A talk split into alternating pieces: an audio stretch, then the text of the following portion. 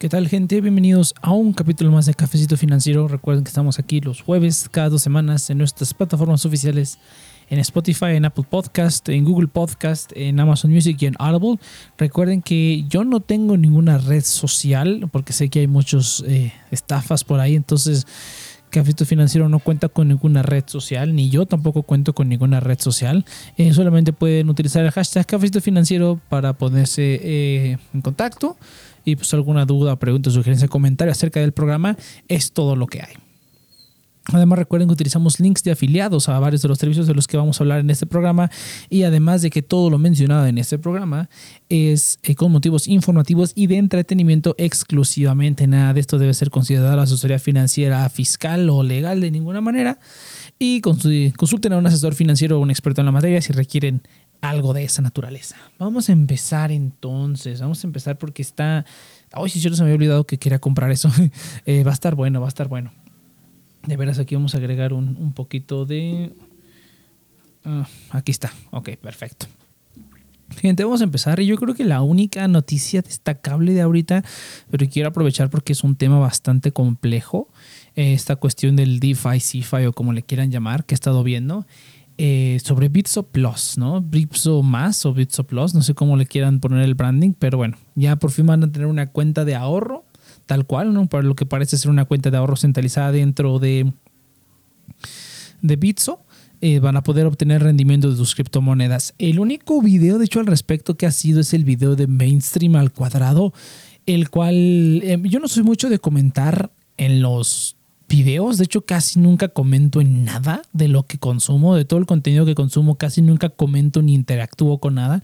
Yo soy más como de consumir el contenido y casi nunca interactúo con nadie ni con nada, más que las cosas que yo hago, ¿no? O sea, realmente la interacción va a mí, ¿no? La poca interacción que tenga va hacia mí. Entonces realmente no dejo ningún comentario, pero... Ah, todas las ganas que tuve de dejar un comentario gigante en ese video de todas las cosas mal que están en ese video. Pero bueno, eso es tema para otro momento, ese es tema para otro programa, ¿no? Pero bueno, eh, quiero utilizar este como partida porque creo que es el único que hay, porque pues, yo creo que es el único youtuber que he visto que tiene acceso a la cuenta. A lo mejor algunos otros más pequeños eh, que tienen como un following pues legal y que los permitieron subir en la lista de espera, pues ya tienen acceso, ¿no? Básicamente que se están dando un 2% de rendimiento en Bitcoin y un 4% de rendimiento en stablecoin.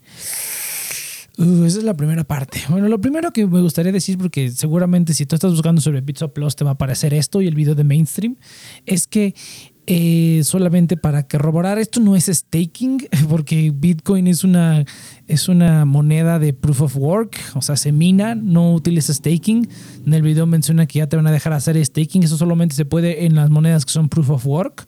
Si hay un protocolo que se llama Stacks que te permite hacer stacking, como le llaman ellos, que simplemente es como utilizar el protocolo de Stacks, que te permite hacer, pues es como una capa de escalabilidad, para, para Bitcoin, ¿no?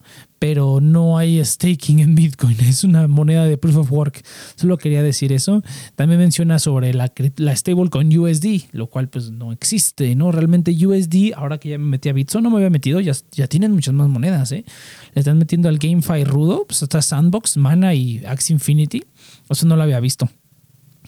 Pero, ah, ¿qué cosa? Oh, sí, eh, menciona la, el stablecoin USD. No, no, no, es, es un conjunto de tres stablecoins: USDC, USDP, que es Paxos, local se conocía como Paxos, y BUSD, no la Binance USD Coin.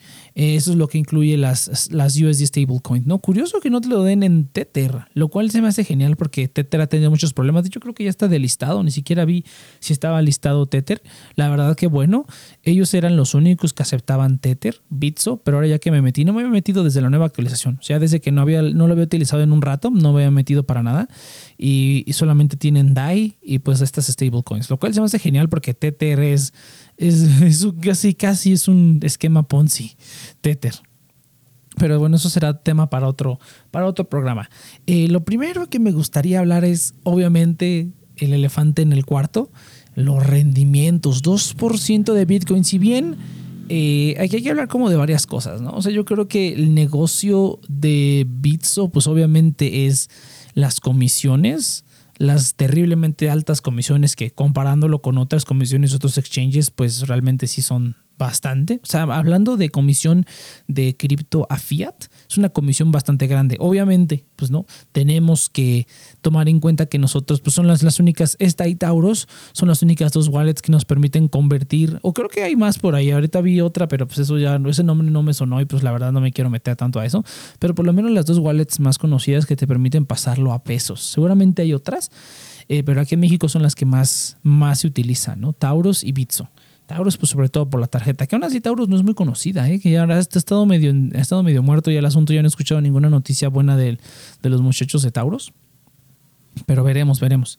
Entonces meten este instrumento, ¿no? Su, su, negocio realmente pues, es tener las criptomonedas y ganar comisiones, ¿no? Ganar comisiones de eso, ¿no? Y me imagino que de eso han de sacar el rendimiento, porque me metí a ver en sus, eh, me metí a ver en sus, eh, cuando, cuando hace el video mainstream, salen ahí varias páginas como de risk assessment y la cuestión de los términos y condiciones, ¿no? Entonces me metí a leerlas, eh, no, son, no son unas páginas muy extensas, así que sí, pues me lo eché todo, simplemente son como lo normal, ¿no?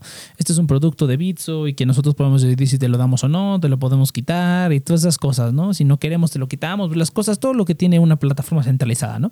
Que hacen lo que quieren con, con, con tus accesos y con tus permisos y tú no puedes hacer nada al respecto, ¿no? Básicamente.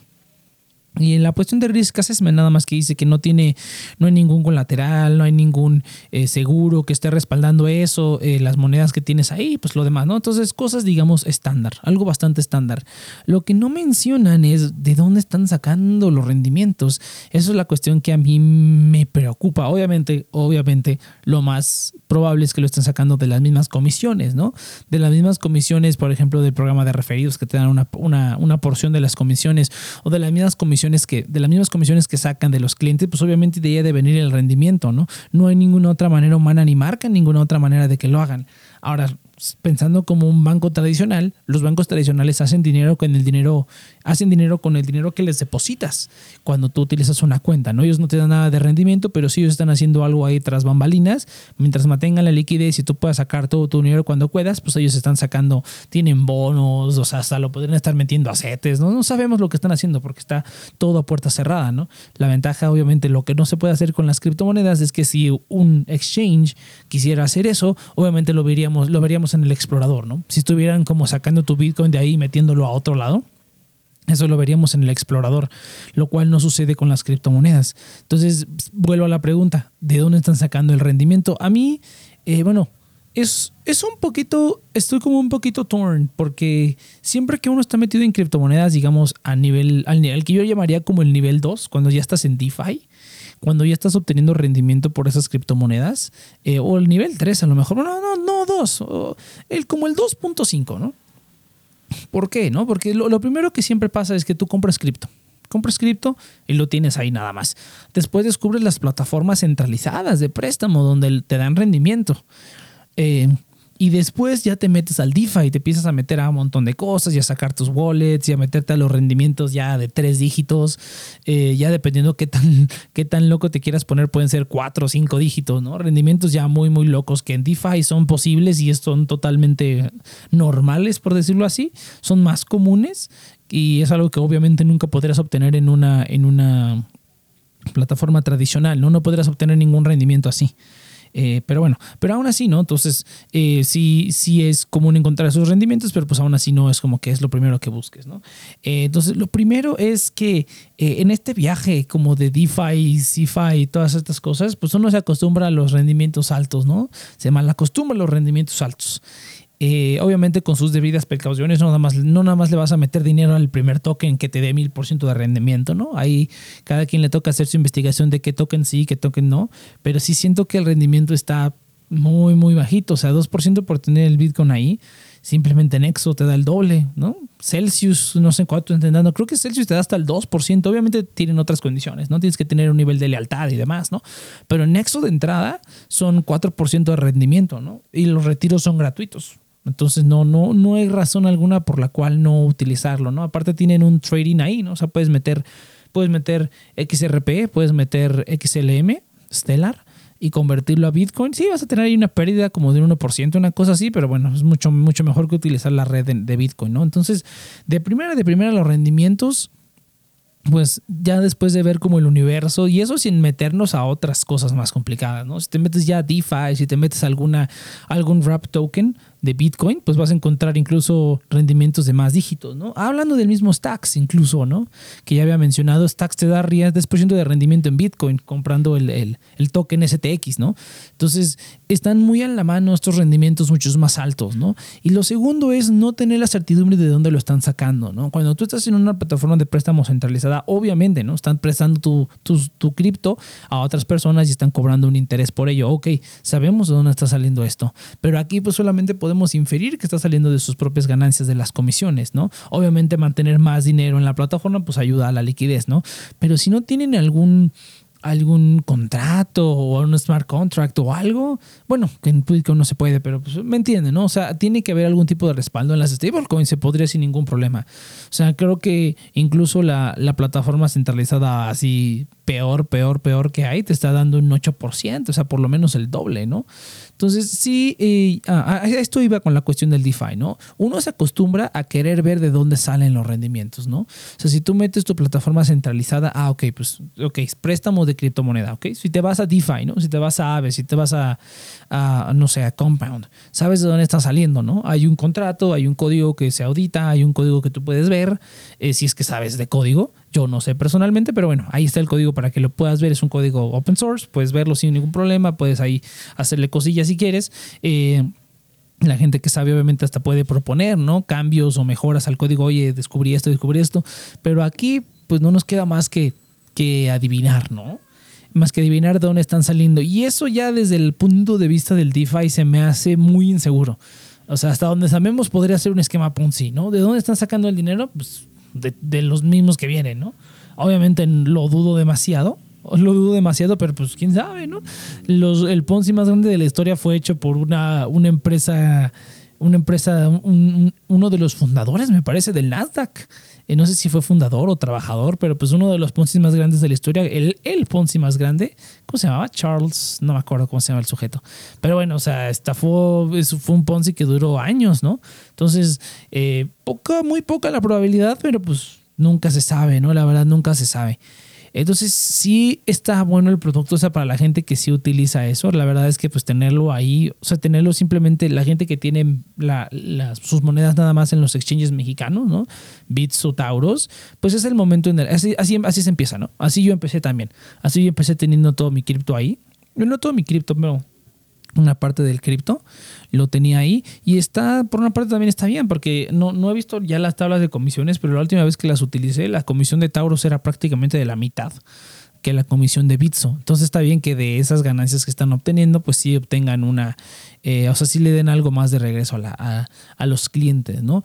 Y también marca que va a ir en más monedas, ¿no? Entonces me interesaría ver qué otras monedas podrían dar rendimientos, ¿no? O competir con los grandes, que aunque eso sí, pues no hay como otra wallet aquí en México para pasar a pesos, ¿no? O sea, hay pocas wallets que pasan a pesos, o sea, en esa parte estoy de acuerdo, pero viendo como el scope de todo lo que hay en DeFi, se me, sí me queda mucho a deber, la verdad. O sea, simplemente váyanse a Nexo, ¿no? Váyanse a Celsius, ¿no? Que igual tienen sus, sus, peligros, o sea, recordando los programas anteriores, eh, bueno, Nexo ya hizo partner con Fidelity, se está metiendo como a cuestiones más reguladas, me da un poco más de confianza, pero aún así, aún así las plataformas centralizadas, pues este, sigues, sigues a merced de lo que quieran ellos, ¿no? Por más regulados que estén, pues siempre pueden hacerte una jugada que no, ¿no? Son para, eso es prácticamente lo más cercano a un banco que hay en cripto. Eso los exchanges, ¿no? Estás tú a la merced completa de lo que quieran los dueños. Y si ellos deciden cancelarte o congelarte la cuenta, pues lo pueden hacer sin ningún, ningún, tipo de, problema, ¿no? Eh, pues, ¿qué, ¿Cuánta diferencia hay con esto, no? Además de que, bueno, se está como relativamente claro cómo es que hacen dinero ellos, ¿no? Aquí también está relativamente claro, pero sí me hubiera gustado que lo pusieran por ahí en alguno de sus términos y condiciones. A lo mejor se me fue, a lo mejor no lo leí, podría ser, pero yo sí me lo eché todo, no lo leía detenidamente, pero lo estuve leyendo bastante. Eh, más bien no bastante. Lo estuve, le, di una leída rápida y no lo encontré. Estaría bueno que estuviera claro, más claro de dónde están saliendo el rendimiento. Pues porque sí, ¿no? O sea, realmente rendimiento sin ningún tipo de explicación aparente, pues desde de primera a mí me daba algo de desconfianza. Preferiría utilizarlo, o sea, irme a otro lado. Y en segunda, pues el rendimiento es muy bajito, ¿no? Pero bueno, aún así, está bien, ¿no? De que te paguen algo o que no te paguen nada, está excelente. Pero sí, ¿no? De aquí la otra parte del programa sería ver qué otras opciones hay. Hay muchísimas opciones, la verdad. Eh, dependiendo en qué nivel de, del cripto estén son tus opciones, ¿no? Ya lo mencionaba hace unos minutos. Yo empecé pues simplemente holdeando las criptomonedas en, mis, en mi billetera, ¿no? En, en Taurus fue donde yo empecé, eh, esperando a que subiera y luego eh, esperando a que subiera y vender más caro y ya, sacar una ganancia y así, ¿no? De hecho, compraba con mi tarjeta de crédito.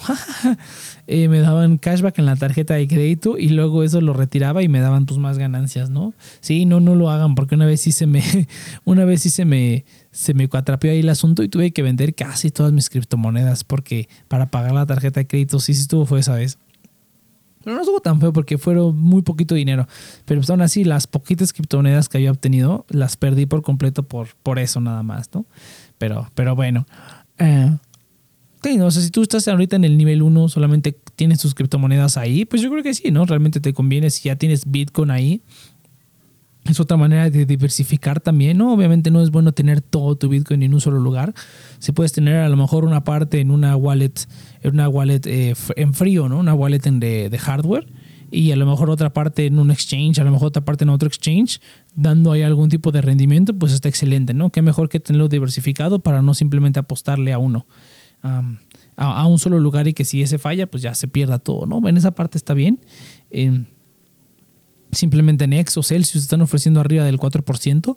Eh, dependiendo de tu nivel de lealtad, puedes subir más, ¿no? 4, 5, creo que hasta 6% si, si obviamente si recibes en Nexo, pero para recibir Bitcoin, Bitcoin, eh, lo que está más fácil, de más fácil acceso es Nexo y, Celsius, ¿no? Que ya habíamos dicho, Celsius y Nexo tienen sus, cositas también. Nexo últimamente ha estado viendo un poquito mejor, pero pues aún así, ¿no? Celsius viene recuperándose de un, de un hackeo que hubo hace poco, bueno, aunque no les quitaron fondos, pero hubo un hackeo a la, me parece que a la wallet del dueño, además de, de otro escándalo por ahí que hubo, ya se me olvidó completamente el, el, otro escándalo que hubo. Ah, el arresto del CFO. El arresto del CFO que aparentemente a todo el mundo ya se lo olvidó. Pero, pero bueno, también está ese asunto. Sí, sí está cañón. El, sí estuvo cañón el arresto del CFO. Eh, entonces también tienen su, tienen su, todos tienen cola que les pisen, ¿no? Y lo siguiente que se me ocurriría fuera Stacks, ¿no? Stacks, yo lo utilizo en OKX. En OKX tengo ahí como dos bultitos de Stacks y simplemente eh, Stacks es, el, es una capa de escalabilidad para Bitcoin. Permite hacer NFTs y dApps y un montón de cosas. Está muy, muy loco Stacks. Eh, pero bueno, ahorita realmente lo único que está haciendo más es el, staking, el stacking, perdón, el stacking como le llaman ellos. Simplemente compras stacks y lo metes a la network y te están dando un 10% de rendimiento en Bitcoin. O sea, tú compras stacks, lo metes a la red y te están dando 10% en Bitcoin, ¿no? Entonces es, el rendimiento de Bitcoin más alto que te van a dar. Obviamente, digamos, te pierdes del crecimiento del Bitcoin, pero bueno, como una alternativa yo tengo Bitcoin y aparte tengo stacks, porque pues es un rendimiento altísimo y así simplemente voy aumentando mi montaña de Bitcoin. Eh, sí, lo malo es que pues tienes que comprar stacks, ¿no? No hay manera de multiplicar el stacks. Pero bueno, yo pienso comprar varios monticulitos más de stacks. Eh, si es que vuelve a caerse el mercado, pues sí voy a comprar más stacks para que me estén dando ese, ese rendimiento en, de 10% en Bitcoin. Y lo siguiente sería meterte a DeFi, o sea, meterte a algún protocolo algún protocolo. Ahorita estoy viendo bastante, me estoy metiendo a, al NIR Protocol, me estoy metiendo a Algorand, que ya tengo Algorand. NIR ya me tardé en comprar, hubiera comprado desde cuándo, pero bueno, ni modo. Eh, em, estoy metiéndome ahí porque hay buenos protocolos que tienen pues una más o menos alta cantidad de liquidez y de TBL, eh, de todo, de, valor bloqueado. Entonces, que me da, pues sí me da confianza meterlo ahí. Y pues simplemente es wrap Bitcoin, ¿no? Wrap Bitcoin y con par con alguna otra cosa y pues tener unos rendimientos pues relativamente altos, ¿no? Obviamente te lo dan en, la moneda del, de la plataforma, pero aún así, ¿no? Es simplemente lo pasas a Bitcoin o lo, lo, vuelves a meter, o sea, compras más de, de, del wrapped Bitcoin o compras más de la otra moneda y ya, pues vuelves a, reinviertes, ¿no? Eso mismo. Entonces, eso sería lo siguiente más alto, ¿no? O sea, realmente no, no estás obteniendo tu rendimiento en Bitcoin tal cual, pero pues utilizando los, los tokens eh, rapeados simplemente tienes exposición y pues ganas ese rendimiento, lo reinviertes, pues es como si estuvieras ganando ese rendimiento en Bitcoin, ¿no? Más lo que crezcan estos protocolos. Son muy volátiles, ¿no? Muchos de ellos son volátiles, las monedas son bastante volátiles. Por eso es que eh, siempre la recomendación de que los, eh, estas monedas de protocolos, de protocolos DeFi, pues no las compren, ¿no? Gánenlas, ¿no? No compren Aave, no compren Uniswap. Mejor métanse ahí eh, pongan sus monedas, métanse ahí a hacer farming o lo que puedan y ganen esas monedas, ¿no? No, no las compren, es lo, recomendado usualmente. Pero bueno, esas son las opciones que tenemos realmente. El producto, al final, conclusión, conclusión. Se me hace un buen intento, pareció esto más un roast que cualquier otra cosa, pero se me hace un buen intento. Se me hace un buen intento de empezar a ofrecer un servicio adicional y diferenciador. es el primero que yo sepa aquí en México o sea, una, una, uno mexicano, digamos, con conversión a pesos, que da ese tipo de servicios. Eh, por ahí vi que decían algo sobre Buenbit, no lo conozco, no, no, no, me suena el nombre, habrá que investigar a ver qué tal, que decían sobre Buenbit que entró a México, yo no sé nada, no, no conozco ese, ese exchange, o no sé qué sea, pero bueno, habrá, habrá que checarlo. Pero al menos de los dos que conozco aquí en México, que son Tauros y Bitso, pues es un diferenciador, ¿no? Tauros con su tarjeta y su cashback también ha sido un buen diferenciador. Eh, a mí me, encantaría, Bitso, que me tiraran una tarjeta de débito, que me tiraran una criptotarjeta real. O sea, que yo pueda mandar mi cripto directamente desde otros exchanges y gastarlo con una pequeña comisión de conversión, con una pequeña este, comisión por conversión a fiat y pagar con una tarjeta de débito en pesos, ¿no? Y ya de ahí nos vamos a sueños locos como como, eh, como las tarjetas de crypto.com, ¿no? Así como, obviamente no Netflix ni Spotify gratis, pero pues eh, sin costo en transacciones en el extranjero. ¿Qué otra cosa podría ser? Em, así como wishlists. Eh, sí, ¿no? Compatibilidad con Apple Pay, con digo, con Samsung Pay. Pero bueno, la de cripto sí tiene, ¿no? Eso, eso está padre. ¿Qué otra cosa? ¿Qué otra cosa podríamos, podríamos indicar? Eh, Ah, se me fue, eh, aparte de la tarjeta de débito, y era, era, otra cosa.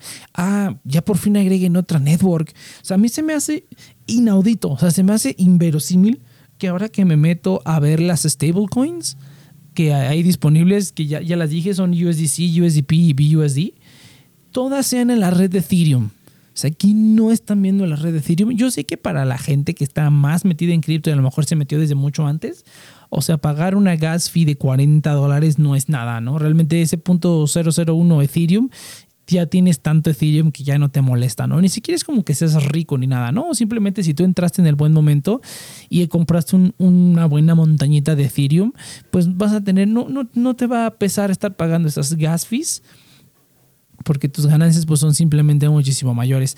Pero pues ya es momento de dejar Ethereum por el momento. O sea, eh, yo no sé por qué las... Más bien, sí, sí, ¿por qué? No, pues no, es, no es tan sencillo. O sea, easier said than done, ¿no? O sea, es como que sí, implementa Binance Smart Chain. Pues sí, muchísimo más fácil decirlo que hacerlo, ¿no? Obviamente. Yo no soy un desarrollador, pero cada vez nos estamos quedando más atrás. O sea, es inaudito que haya BUSD en la red de Ethereum nada más. O sea, Binance USD solamente en la red de Ethereum es Binance. O sea, el chiste de ese rollo es utilizar la Binance Smart Chain. Si no, ¿para qué rayos quiero BUSD? O sea, USDP y BUSD son la misma cosa, los hace la misma empresa. ¿Cuál es la diferencia si las dos corren en Ethereum? Entonces se me hace totalmente inaudito que al día de hoy, 2021, sigamos sin tener una wallet mexicana que no implemente otra red. O sea, de perdida Binance Smart Chain. Ya Solana sería como mi sueño, ¿no? Que implementaran Solana. Pero ¿qué onda? ¿Qué es lo que está sucediendo, muchachos? Nos estamos quedando muy atrás. Yo sí lo pensé, ¿no? Si yo fuera un desarrollador, lo primero que haría sería sacar una wallet que, mantenga, que tenga Solana, no sé, Polygon, eh, Binance Smart Chain, ¿no? Por lo menos esas tres, ya con esos tres con esas tres cubres un mercado. Ya obviamente no voy a pedir que le metan algo Algorand Harmony, ¿no? Obviamente no. Pero pues por lo menos esas tres, oye, prácticamente ya todo opera en esas tres. O sea, yo cualquier exchange que vayas, vas a poder sacar a Binance. Bueno, obviamente hay algunos que no, ¿no? Por ejemplo, OKX, ¿no? No vas a poder sacar en, en, en, Binance Smart Chain. Pero va a cualquier otro coin que es el más popular del mundo, uno de los más populares del mundo, Binance. O sea, ambos tienen soporte para las redes de Binance Smart Chain, para Solana y para, ¿cuál te dije? Polygon. O sea, es ya básico, o sea, debería ser ya canasta básica, ¿no? Imagínate Polygon. Digo, imagínate Solana, uff, yo sería feliz con una wallet de Solana. Y luego si tiene tarjeta de débito integrada, uff, ¿no? Yo sé que ha habido mucho, yo sé que se ve muy utópico, pero bueno. Se vale soñar, se vale soñar. Y repito, o sea, es inaudito tener BUSD sobre Ethereum nada más. O sea, ¿qué, qué, qué les pasa? ¿Qué se creen, no? ¿Qué onda con sus vidas? Pero bueno, sí, sí está, sí está rudo el asunto, ¿no? Pero bueno, eh, de ahí fuera, ah, sí, conclusiones, perdón, se me fue la onda. Eh, buen intento, repito, buen intento, pero siento que queda de ver y siento que hay muchas otras cosas que a lo mejor deberían hacer antes, como lo de las blockchains, como agregar más blockchains que dar rendimiento en eso. Porque al final de cuentas, sí, ok, tienes un rendimiento de 2%, pero quieres utilizar tu Bitcoin para, no sé, o sea, podemos poner un ejemplo, pagar en Electra vas a gastar más en, la comisión que el rendimiento que te dan, ¿no? ¿Quieres mover tu Bitcoin a otro lado? Entonces, a retirarlo, vas a gastarte más en moverlo que el rendimiento que te dan. ¿Quieres convertirlo a pesos? Vas a gastar más en convertirlo a pesos que lo que te van a dar. Entonces, realmente subir los rendimientos o simplemente implementar otra cosa antes. Yo creo que usar otras networks es más emergente, es más este, eh, necesario que dar un rendimiento de, esa magnitud, ¿no? O sea, pero bueno, está bien que, quieren entrar al mercado y mucha gente pues va a estar ahí, repito, o sea, si estás en el nivel 1 y solamente holdeas tus monedas ahí, va a estar idóneo que, implementen eso, pero ya para usuarios pues más avanzados, más, más metidos en el DeFi, ya personas que ya dicen 2% ah, en Bitcoin, pues puedo irme a otro lado, ¿no? Sin ningún problema. Además de que, pues bueno, la su wallet no tiene soporte para otras networks. O a lo mejor sí, a lo mejor me estoy equivocando, pero yo que me haya metido ahora que me metí hace ratito, yo no, yo no vi ninguna otra cosa que puro CRC20s. Y eso sí, ya creo que el 2021 es totalmente inaudito. Eh, inaceptable, diría yo. Pero bueno, entonces, gente, hasta aquí le dejamos con el rant contra, contra Bitso. La verdad es que no ha habido muchas noticias que me hayan interesado fuera de esto. Ya lo único que queda es realmente hablar del portafolio. Va a ser un programa cortito, yo creo, porque ya nada más queda hablar del portafolio Vamos a hablar de las, de las ventas. Eh, las ventas que estuve haciendo ahora esta semana subieron varias cosas, recuperé de varias cosas. estuve vendiendo Xpeng, eh, ya desde tenía un montón de tiempo ahí pudriéndose esa cosa, ya por fin recuperó y pues vendí con una ganancia pequeñita, ¿no? Eh, pues ya, no, no, no me importó mucho. Entonces ya vendí posición en Xpeng, como ya lo había dicho desde varios programas, o sea, llevo ya varios meses cerrando posiciones pequeñitas, porque tenía un montón de posiciones pequeñitas en un montón de empresas y pues ya he estado yéndolas cerrando poco a poco, ¿no?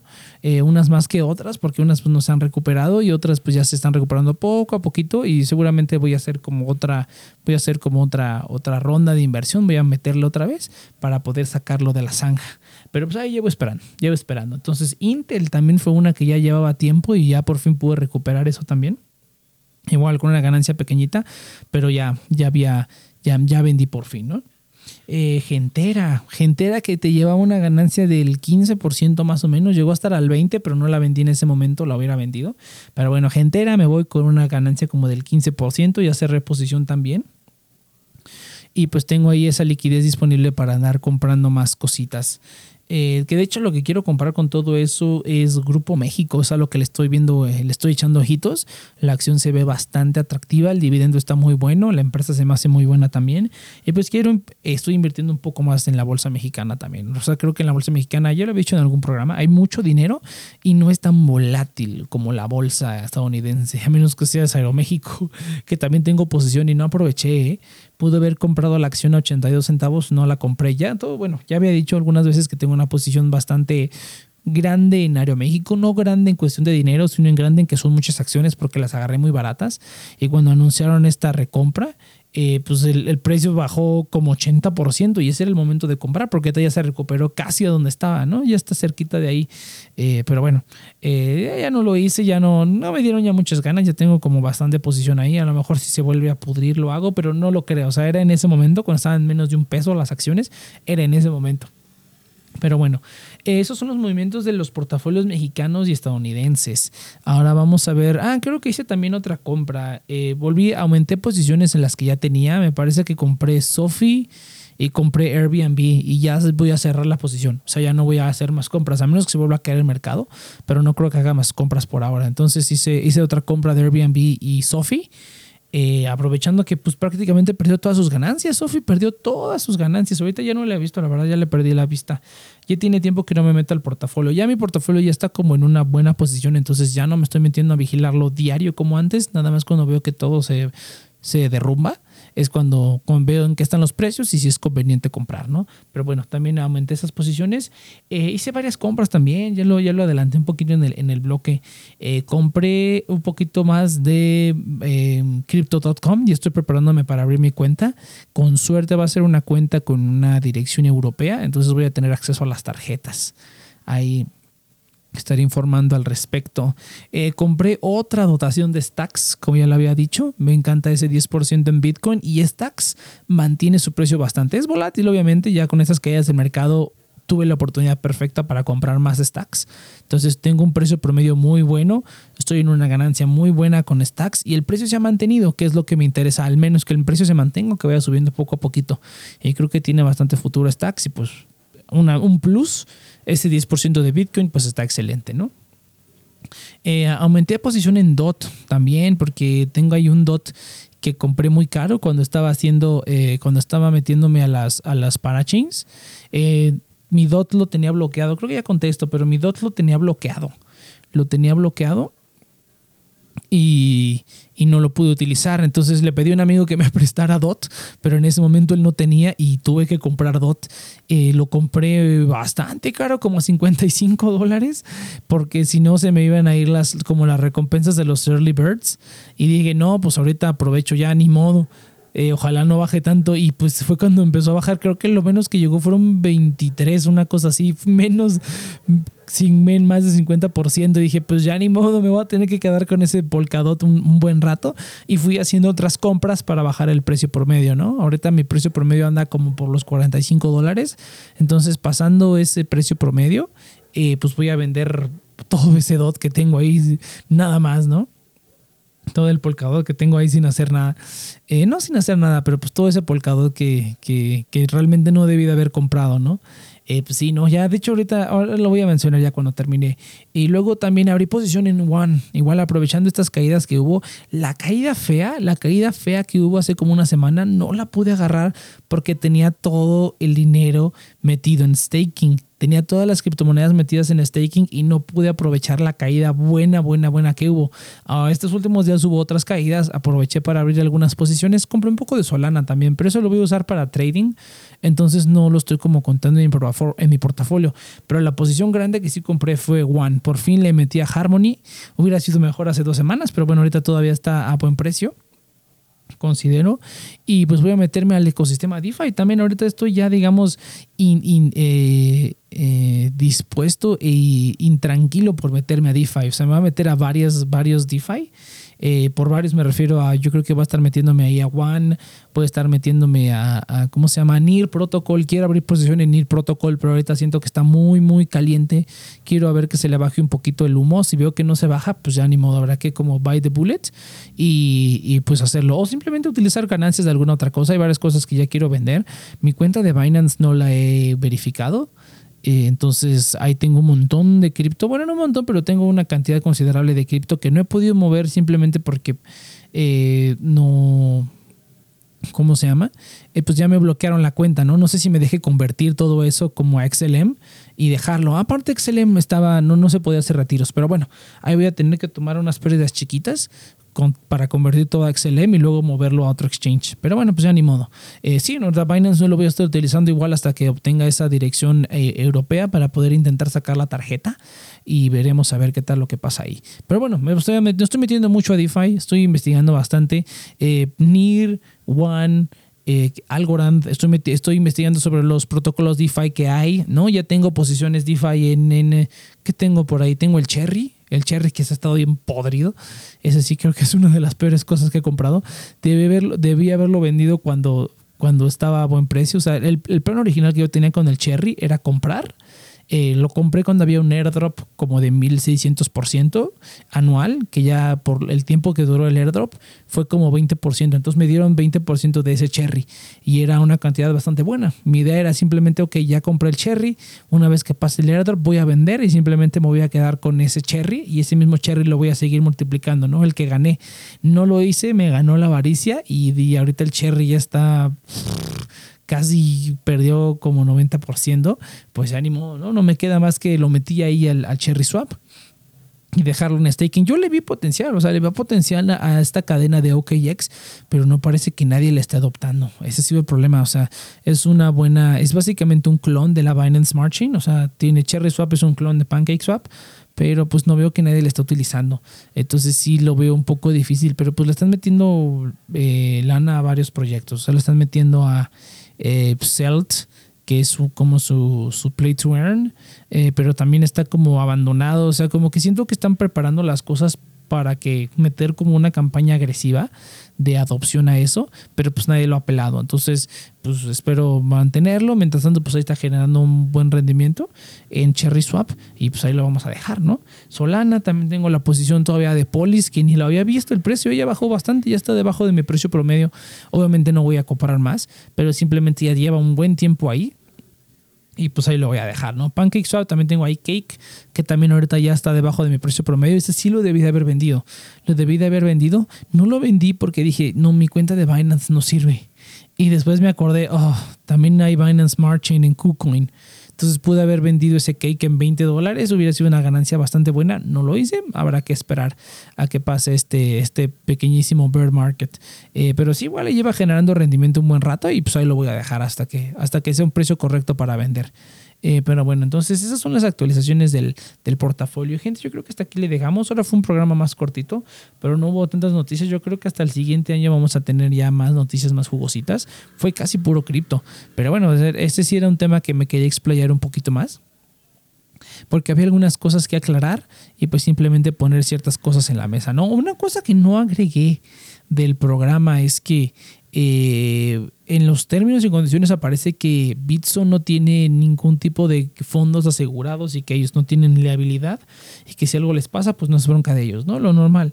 Pero si tú, por ejemplo, te ves, ah, te vas a, una de las páginas de esta empresa que proporciona seguros de cripto, CoinCover, aparece Bitso como un cliente. Entonces no sé qué es lo que están cubriendo esos seguros, pero pues no son los fondos de los clientes. Eh, habrá que checar ahí esa situación, pero eso se me olvidó mencionarlo. Ahí en CoinCover creo que es una de las más comunes que proporcionan estos seguros cripto que no son tan comunes y su facilidad, o sea, qué tan confiables sean, pues es lo mismo, la misma confiabilidad que te puedes tener, que puede tener un smart contract, eh, dependiendo de qué tal, qué, qué, clase de seguridad contrates con ellos. Pero bueno, entonces nada más era un detalle que quería agregar eh, con respecto a ese producto. Pero bueno, gente, nos vemos entonces la siguiente. Eh, dentro de dos semanas nos vemos a ver aquí en Café Financiero. Recuerden que estamos en todas sus plataformas de podcasting favoritos. Eh, hashtag Café Financiero. Chequen la descripción para abrir cuenta eh, con Lex eh, afiliados con algunos de los servicios que mencionamos aquí. Y nos vemos a la siguiente.